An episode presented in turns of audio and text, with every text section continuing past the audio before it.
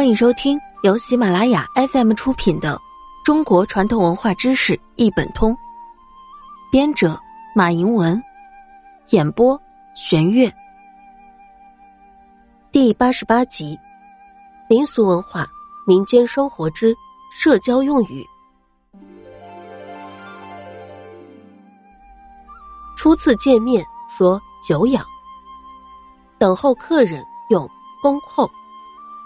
对方来信叫会书，请人帮忙说劳驾，托人办事用拜托，请人指点用赐教，赞人见解用高见，求人原谅说包涵，老人年龄问高寿，客人来到用光临，与人分别用告辞。